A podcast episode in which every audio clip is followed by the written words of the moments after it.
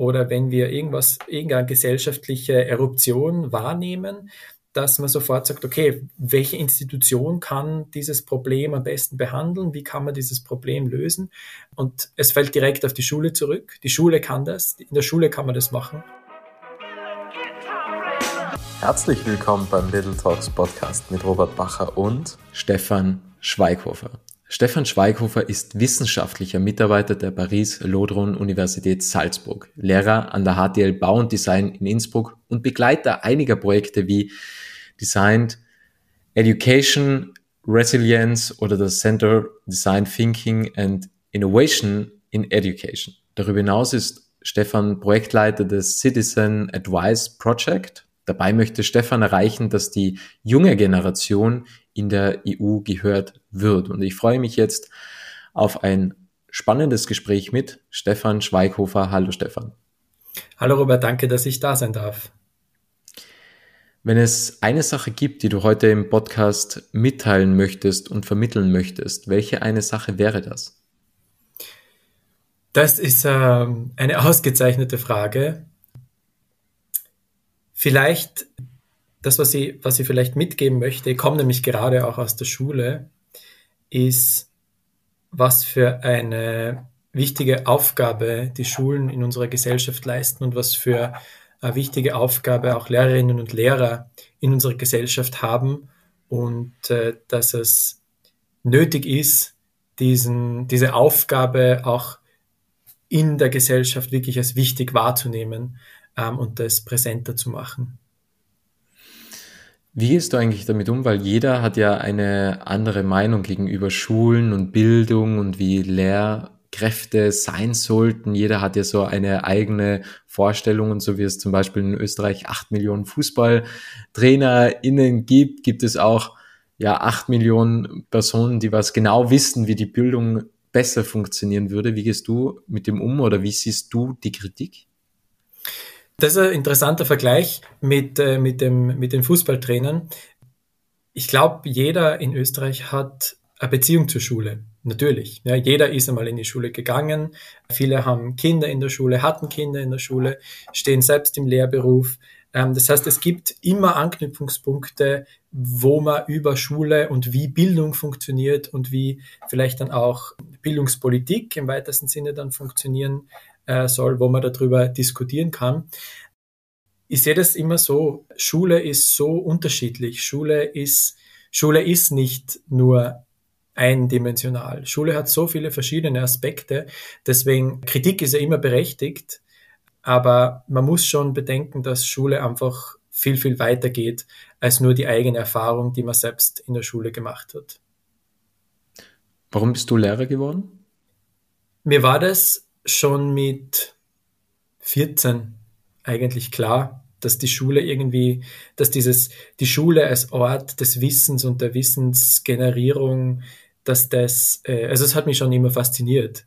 Ich kann mich erinnern, ich habe bei den berufspraktischen Tagen mit 14 Jahren, die wir äh, am Gymnasium hatten, ähm, mich dann dafür entschieden, nicht in ein Krankenhaus zu gehen, nicht zu, in einer, in einer Polizeistation oder sonst irgendwo hin, sondern tatsächlich in die Schule zu gehen und in die Volksschule zu gehen und mir anzuschauen, wie Lernen funktioniert. Was natürlich für einen Schüler und für eine Schülerin vielleicht eine komische Zugangsweise ist, weil der tagtäglich mitbekommt, wie Lernen funktioniert. Aber durch diesen berufspraktischen Einblick aus dieser Lehrerinnen- und Lehrerperspektive in der Volksschule habe ich da wirklich gemerkt, okay, dieses Wissen vermitteln, das Ideen vermitteln, das Coachen von, von jungen Menschen, das macht mir Spaß und macht mir Freude und, und es ist schön zu sehen, wenn es Klick macht, ja, bei, bei jungen Menschen und wenn man merkt, okay, da ist jetzt, da ist jetzt wirklich ein Gedankensprung passiert, da ist jetzt passiert, dass Menschen viel gründlicher oder aus vielen verschiedenen Blickwinkeln über ein bestimmtes äh, thematisches Feld nachdenken. Das finde ich einfach total schön. Und das ist ja das, warum warum ich den Lehrberuf auch so schön finde. Was würdest du sagen, ist der Beruf eines Lehrers? Weil du hast gerade angesprochen, es geht ja um Wissen vermitteln, es geht ja um Coaching auch zum Teil. Also wie würdest du einen Lehrer oder eine Lehrerin bezeichnen? Ist es Moderation, Führungskraft, Coach? Was ist es? Was, was ist eigentlich der Beruf dann tatsächlich? Äh, Lehrerin und Lehrer zu sein, ist all das und mehr. Es ist nicht nur das Wissen vermitteln, ja, es ist nicht nur vorne stehen und äh, sozusagen den Experten zu mimen und zu versuchen, ähm, Wissen weiterzugeben und Schüler müssen das dann reproduzieren. Das passiert natürlich auch und das ist auch wichtig, dieses Wissen zu vermitteln. Aber es geht auch tatsächlich darum, die Schülerinnen und Schüler zu begleiten in allen verschiedenen Situationen. Das heißt, dieses, dieses Coaching, das Lehrer eigentlich betreiben, wird, glaube ich, in unserer, in unserer Auffassung dieses Berufs immer stärker und immer wichtiger und immer präsenter. Und viele richten sich auch mehr danach, sozusagen Begleiter, Lernbegleiter zu sein, als, als nur sturer Wissensvermittler. Denn das ist das ja wirklich, was wir tun. Also Lehrerinnen und Lehrer unterstützen Schülerinnen und Schüler bei ihrer eigenen Lernreise. Schülerinnen und Schüler arbeiten an verschiedenen Fragestellungen, sie denken über verschiedene Dinge nach und der Lehrer sollte eigentlich versuchen, Input zu geben, andere Blickwinkel zu ermöglichen, zusätzliche, zusätzliche Informationen einzubringen. Und das ist sozusagen der ganze, der ganze Wissensbereich vielleicht, aber auch der Kompetenzbereich. Wie komme ich, wie komme ich zu meinem Wissen? Wie kann ich Wissen verarbeiten? Der andere wichtige Bereich, den Lehrer einnehmen, ist auch das, äh, dieser des, des Pädagogen eigentlich. Das heißt, des äh, sozialen Begleiters, oder? Also Lehrerinnen und Lehrer arbeiten ja nicht nur mit sozusagen äh, mit einer mit einem Gefäß, mit einem leeren Gefäß, das man füllen kann, ja, in unterschiedlichsten Methoden, sondern äh, Schülerinnen und Schüler sind soziale Wesen. Sie haben verschiedene Vorerfahrungen, sie haben verschiedene Lebensrealitäten und wir sind da ganz stark gefordert, auf diese sozialen Lebensrealitäten einzugehen und zu schauen, wie geht's den Schülern? Ja, das ist einmal die erste Frage. Ich glaube, dass wir da oft einmal vielleicht auch ähm, gesellschaftlich, aber auch von manchen Lehrern vielleicht ab und zu vergessen, zu sagen, okay, wie geht's denen heute überhaupt? Ja, also ich gehe nicht rein und sage, okay, ich mache jetzt eine Stunde lang Gedichtinterpretation, sondern ich gehe schon rein und habe das vor, aber wenn ich merke, dass in der sozialen Dynamik irgendwas nicht passt, dass sie irgendwas anderes aufwühlt, ähm, dann muss ich das zuerst thematisieren, um dann tatsächlich eine Lernumgebung zu schaffen, der wirklich gewinnbringend ist. Wie viel Prozent würdest du sagen, beherzigen das mittlerweile? Ich glaube, die junge Generation an Lehrerinnen und Lehrern, die jetzt nachkommt, ist immer mehr bewusst, dass sie auch Lernbegleiter auf sozialer Ebene sind obwohl ich damit nicht unterstellen möchte, dass es früher ganz anders war. Ja. Äh, aber ich glaube, die, die, ähm, die Zunahme an diesem Bewusstsein, dass, dass Lehrerinnen und Lehrer Lernbegleiter sind, die ist doch bei der jungen Generation einfach immer, immer stärker geworden jetzt. Also auch von der Lehramtsausbildung her glaube ich, dass man das mittlerweile äh, besser realisiert hat. Wie Denkst du, wirkt sich das zukünftig dann auf die Schülerinnen und Schüler aus? Also was denkst du, nehmen die mit für das weitere Leben? Wie prägt das die Menschen? Also wie denkst du, entwickelt sich die Persönlichkeit des Schülers oder der Schülerin mit dieser zuvorkommenden und wohlwollenden Art gegenüber ihnen? Wie entwickelt sich dann die Persönlichkeit in der Zukunft weiter? Welchen Einfluss hätte das auch vielleicht dann später auf die Arbeitswelt? Ich glaube, in einer, in einer Welt, die, die zunehmend komplexer ist, muss man diese Komplexität in der Schule abbilden können. Und was wir versuchen oder was, was Schule vielleicht zu oft versucht hat, spreche jetzt vielleicht in der Vergangenheit, ist dieses, dieses homogene Bild einer Gruppe. Ja? Alle, alle lernen das Gleiche, alle lernen, alle lernen gleich dass das, was die Schule da eben versucht hat, das einfach oft einmal gescheitert ist, weil natürlich Menschen individuelle Wesen sind. Ich glaube, in einer Arbeitswelt, wo wir mehr auf Individualität angewiesen sind, auf Kreativität angewiesen sind, auf kreative Problemlösungen angewiesen sind, ist es nötig, den Schülerinnen und Schülern auch nicht als mit einem Mindset zu begegnen, dass sie alle äh, eine Einheitsmasse sind, sondern dass da sehr viele Unterschiedlichkeiten auftauchen. Obwohl der, ähm, der Zugang das muss ich schon auch ganz klar sagen, obwohl der Zugang dieser, dieser Individualität oder dieser Hyperindividualität, die wir oft in der Schule auch, auch haben, das heißt, jeder Schüler, jede Schülerin muss individuell gefördert werden, in der Realität einfach nicht ähm, möglich ist. Also in in einem Schulsystem, in dem äh, 25 Schüler beispielsweise jetzt in einer Klasse sitzen, kann ein Lehrer nicht innerhalb von 50 Minuten jeden Schüler und jede Schülerin individuell fördern. Das geht nicht. Das wäre auch unfair den äh, Lernbegleitern, also den Lehrerinnen und Lehrern gegenüber, das, äh, das so wirklich zu verlangen. Ähm, das heißt, man müsste da wirklich überlegen, wie könnte man das umsetzen. Schülerinnen und Schüler so individuell zu begleiten, nicht in dem Rahmen dieser 50 Minuten und nicht in dem Rahmen der 25 Schülerinnen und Schüler. Ist das die ideale Klassengröße, die es gibt? 25 SchülerInnen?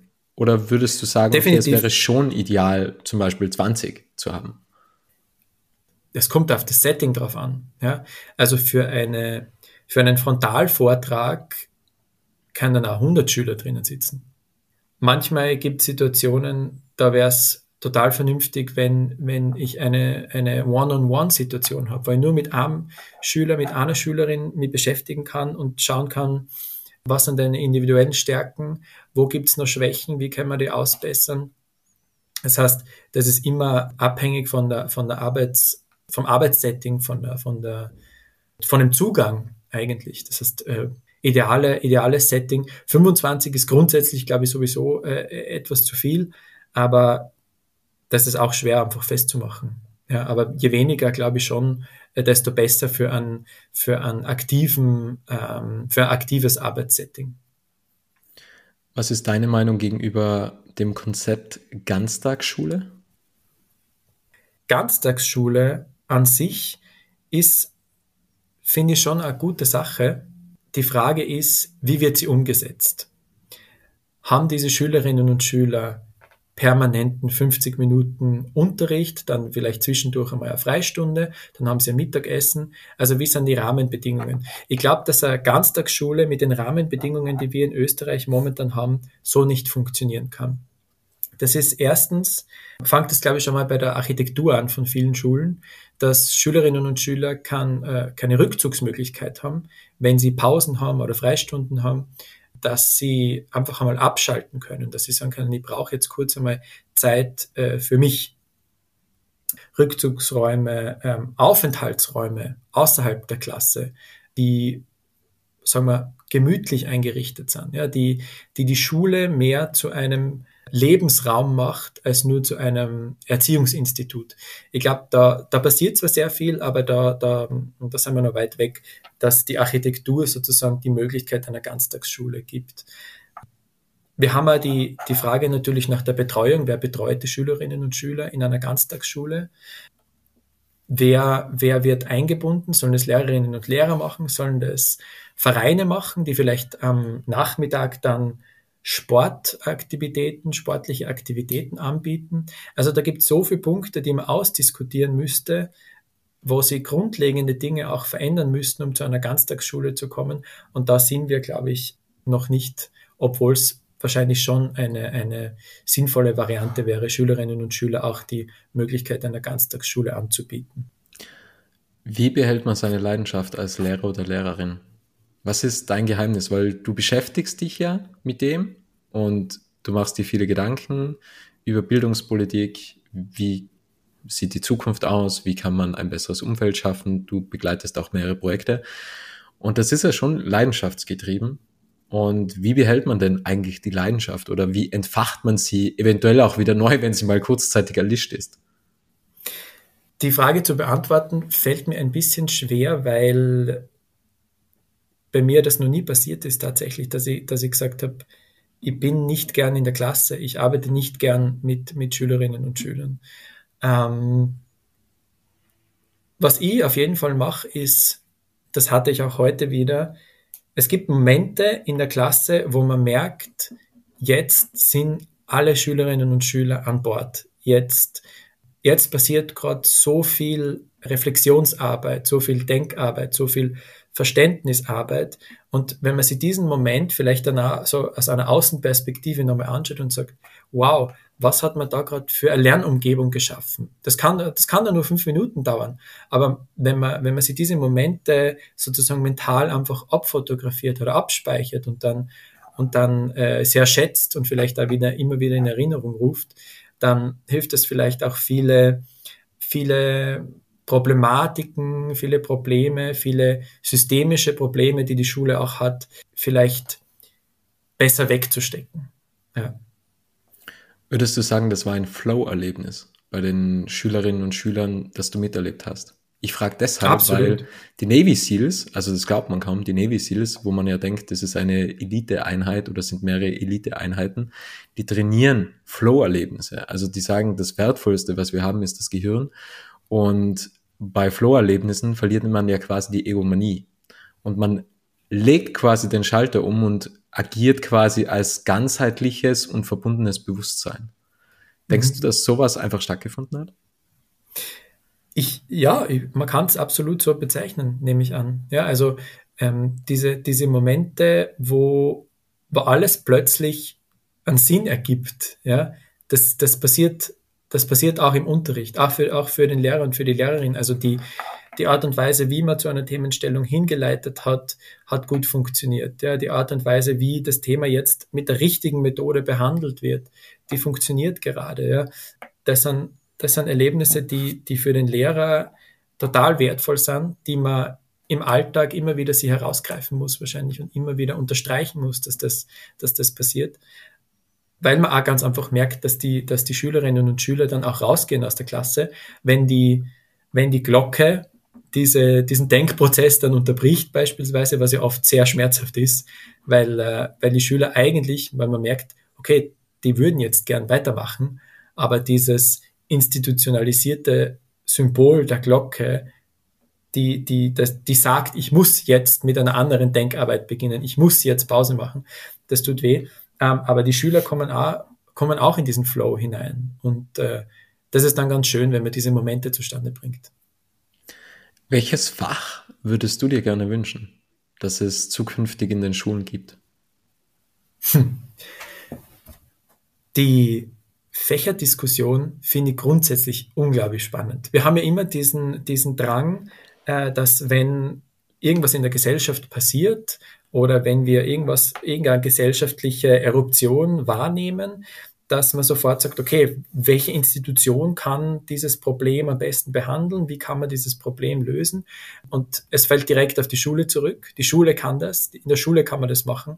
Und der Reflex ist dann, wir brauchen ein neues Fach.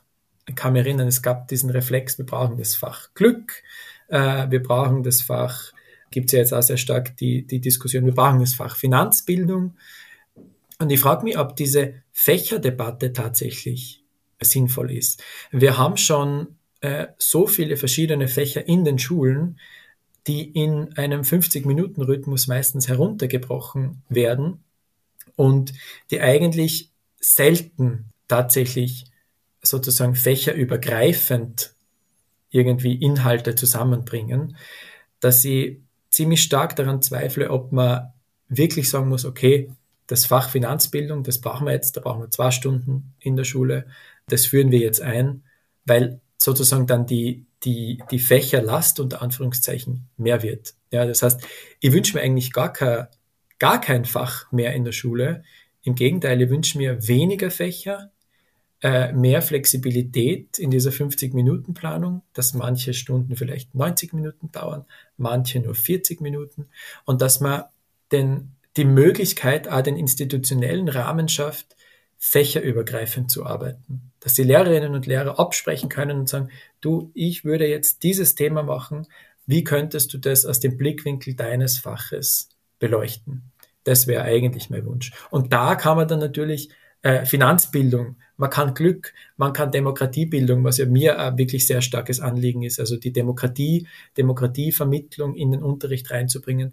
Da kann man dann fächerübergreifend in den bereits bestehenden Fächern schon arbeiten, ohne jetzt ein neues Fach einzuführen. Und ich glaube dass wir immer diese, diese Diskussion über Fächer mehr oder Fächer weniger vielleicht einmal einfach, einfach abbrechen sollen und vielleicht die Fächer einfach, die wir schon haben, neu denken müssen.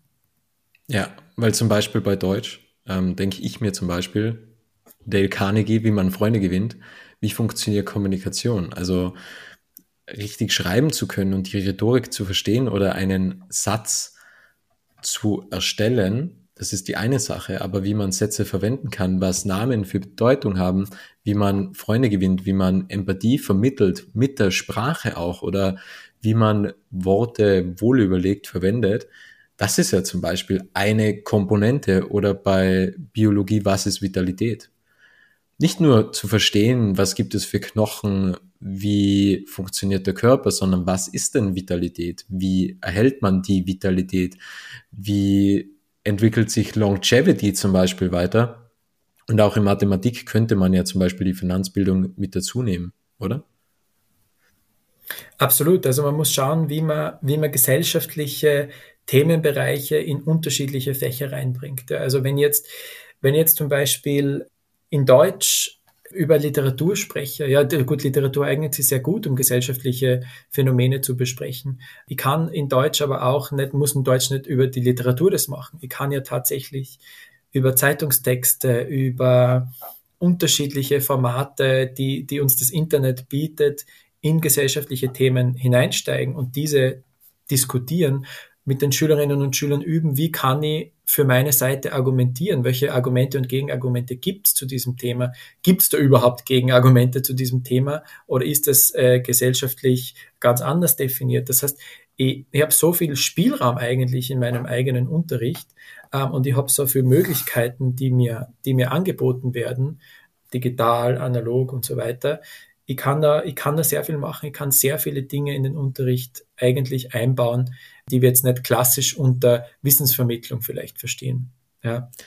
Beispielsweise, wenn wir so über Fake News sprechen, dann wissen wir, dass Fake News ein Riesenproblem in, ähm, in unserer Gesellschaft ist. Also Missinformation, Desinformation.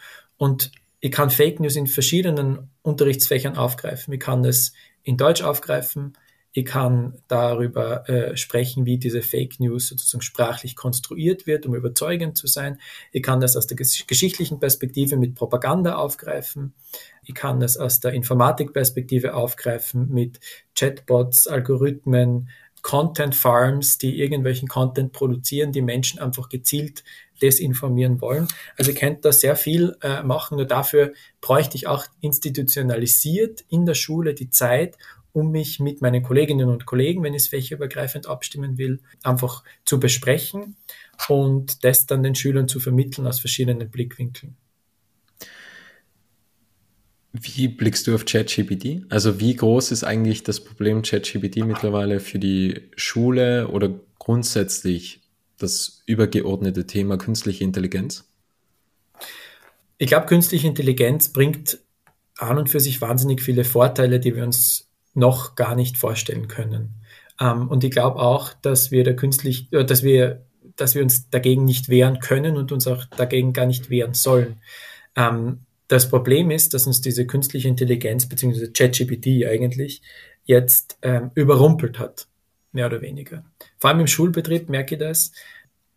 Wir, wir haben eine Technologie, mit der wir eigentlich nicht wissen, wie wir sie mit den äh, Formen oder mit den Bewertungsmechanismen, die wir, die wir haben, eigentlich, wie wir damit umgehen sollen. Beispielsweise, nehmen wir jetzt auch wieder das Fach Deutsch her, wenn wir einen Text äh, schreiben, ja, im Unterricht, dann ähm, kann ich den vielleicht dann auch zu Hause noch fertig schreiben lassen. Ich nehme jetzt klassisch her, das kennen viele, eine Erörterung. Ich brauche Pro- und Kontraargumente, baue das auf mit einer, mit einer Begründung, äh, beziehungsweise mit einer Behauptung zuerst, dann begründe die Behauptung, dann versuche ich ein Beleg oder Beispiel dafür zu finden. Und wenn ich diese Erörterung dann zum Beispiel als Hausaufgabe gebe, zu Hause weiterschreiben lasse, dann ist die Versuchung von Schülerinnen und Schülern groß und auch, das ist ja auch äh, verständlich ja, aus menschlicher Perspektive, das einfach von ChatGPT schreiben zu lassen. Und das Schockierende ist, ChatGPT kann das und kann das wirklich sehr gut. Ähm, je nachdem, wie ich das halt äh, der, der Maschine sozusagen vorgebe, kann, kann sie das wirklich gut. Und ich als Lehrer habe eigentlich kaum eine Chance zu erkennen, ob das vom Schüler tatsächlich selbst geschrieben wurde oder eben nicht.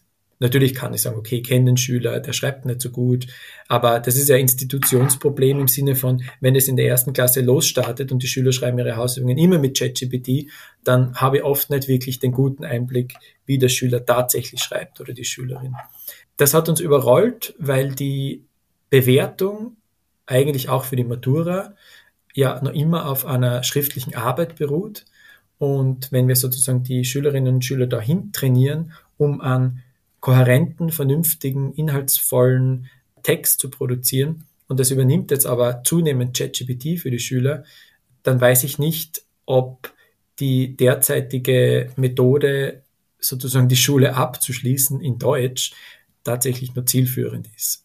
Aber momentan haben wir es so und das ist nicht, noch nicht geändert und man müsste sich jetzt überlegen, was ich vielleicht auch dahingehend verändern müsste, um eine andere Art von Bewertungsmethode, eine andere Art von Abschlussmethode zu finden. Vielleicht stärker ins Mündliche zu gehen oder andere Art von Textsorten schreiben zu lassen. Das wäre vielleicht so, so eine Möglichkeit. Was sind deiner Meinung nach die Fähigkeiten der Zukunft?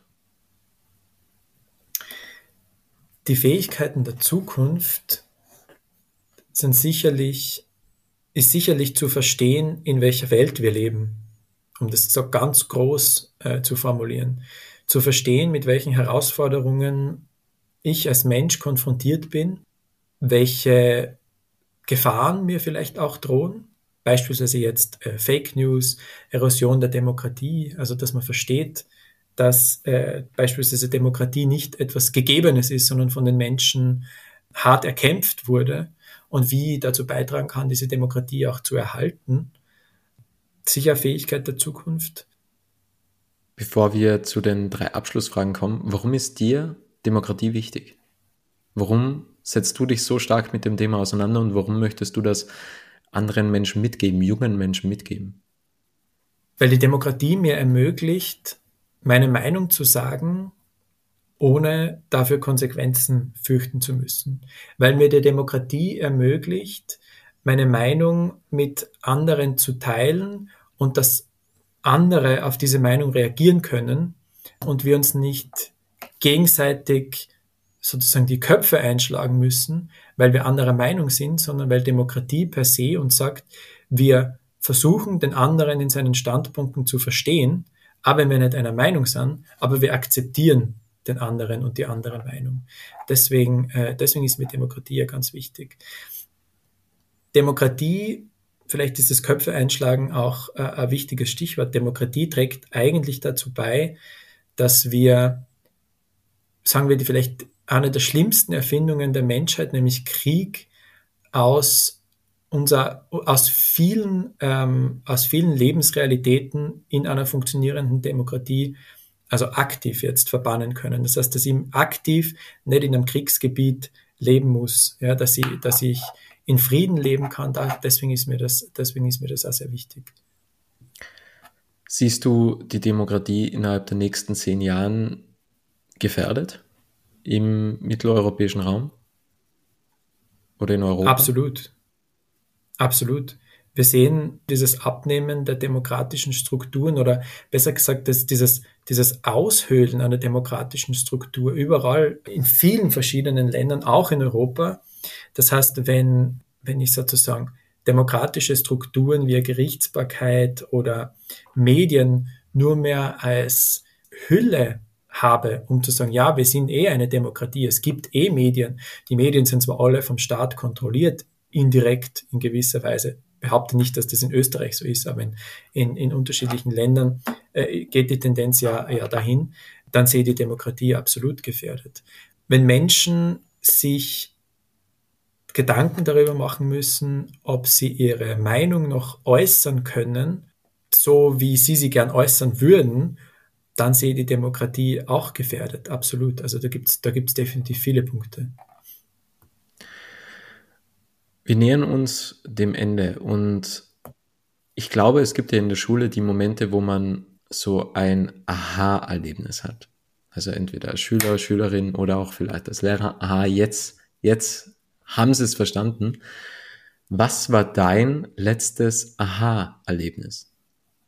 Mein letztes Aha-Erlebnis war tatsächlich ein sehr, eigentlich ein sehr intensives, weil ich eigentlich immer gern der Auffassung bin und der Auffassung war, dass man durch das ist ein bisschen so eine konstruktivistische Herangehensweise, dass ich da, dass ich mein Wissen selbst generiere. Ja, dass ich durch Tun, durch mein Tun, durch mein, durch meine, meine Arbeit und durch die Aufgaben, die ich gerade selbst erledige, sozusagen mein Wissen und meine Fähigkeiten, meine Einstellungen selbst, selbst kreiere und dadurch etwas dazulerne. Und diesen aktiven Unterricht zu gestalten, das ist mir eigentlich auch wichtig und, und das war mir immer wichtig. Und habe ich realisiert, dass, da kommen wir wieder vielleicht auf das aktuelle System zurück, dass wenn jede 50 Minuten Einheit aus Aktion besteht für Schülerinnen und Schüler, dass das sehr schnell zu einem, sagen wir, zu einem, zu einer Überforderung führen kann, weil ich mich alle 50 Minuten auf eine neue auf eine neue Art und Weise des aktiven Tuns aus einem anderen Blickwinkel einstellen muss.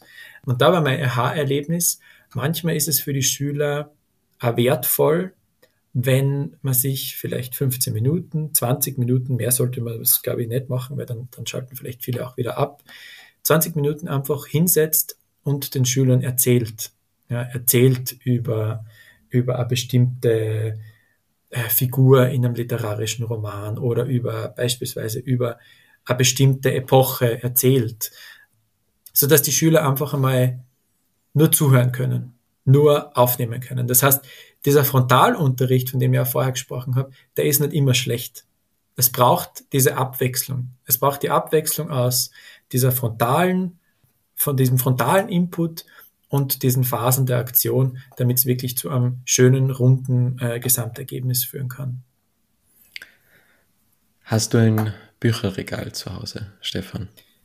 Ich habe ein Bücherregal zu Hause, das ist wahnsinnig groß und sehr, sehr gut gefüllt und platzt aus allen Nähten.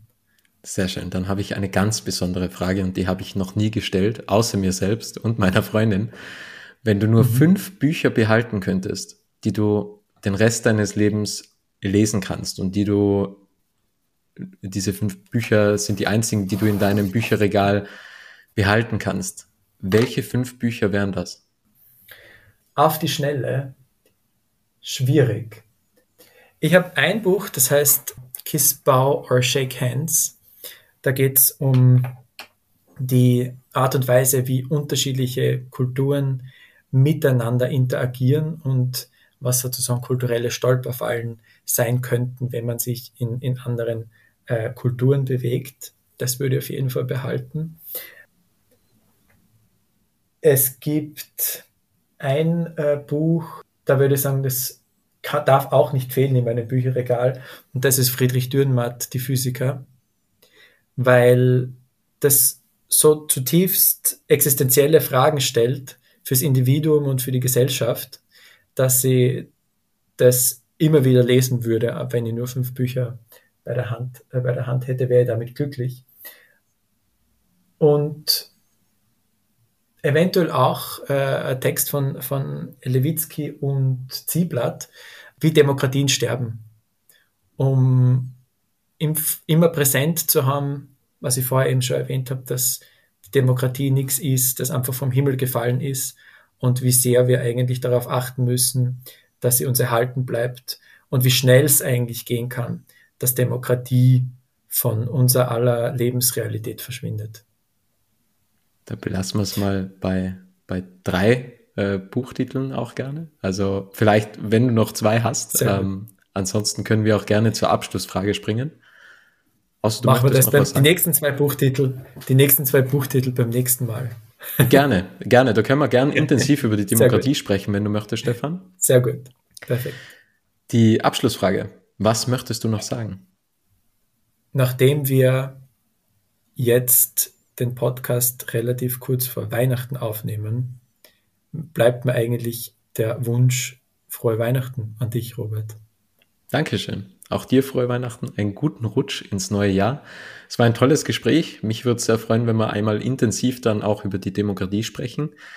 Und es war mir eine große Freude. Vielen Dank für den Beitrag, den du leistest, für die Einblicke, für deine Projekte, die du begleitest und dir weiterhin alles Gute, lieber Stefan. Danke dir. Es freut mich sehr, dass du das Interview bis zum Ende angehört hast und wenn du keine Folge mehr verpassen möchtest, dann abonniere jetzt Little Talks in deiner Podcast-App.